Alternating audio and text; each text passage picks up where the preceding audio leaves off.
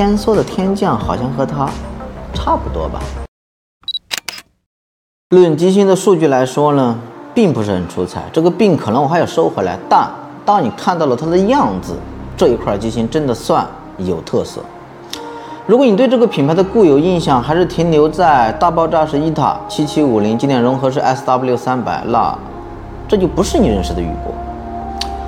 任何东西最怕固有印象，固有印象久而久之就成为了刻板偏见。所以宇舶 HUB 系列机芯就是为了打破这种偏见。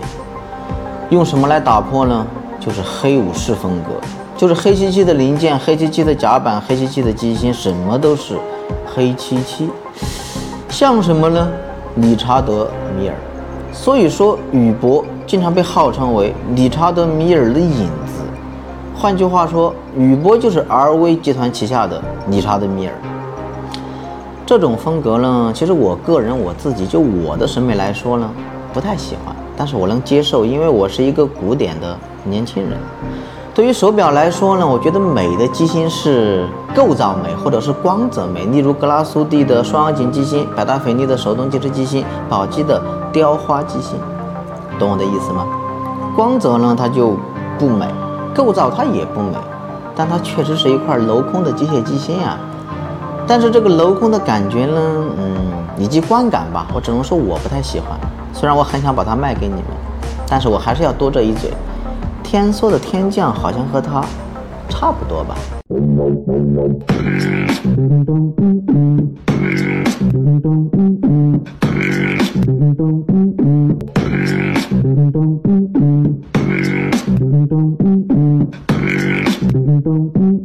街拍二幺六零零储能九十小时，保时数是三钻，两个英加百路的避震，有卡度百联，铁铁个股，有丝杠杆轻动，两个发条盒不停秒，不放肆，开个玩笑了。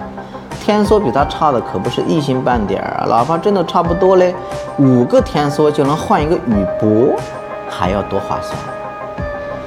最后呢，再强调一下，这种风格确实是当下年轻人喜欢的主流。你不要看视频认为我是一个年轻人，我的年纪很轻，但是我的心灵很老的，千万不要对我带偏了，我才是真正的偏。欢迎大家观看本期宇舶 HUB 幺三零零手动机械机芯的评测。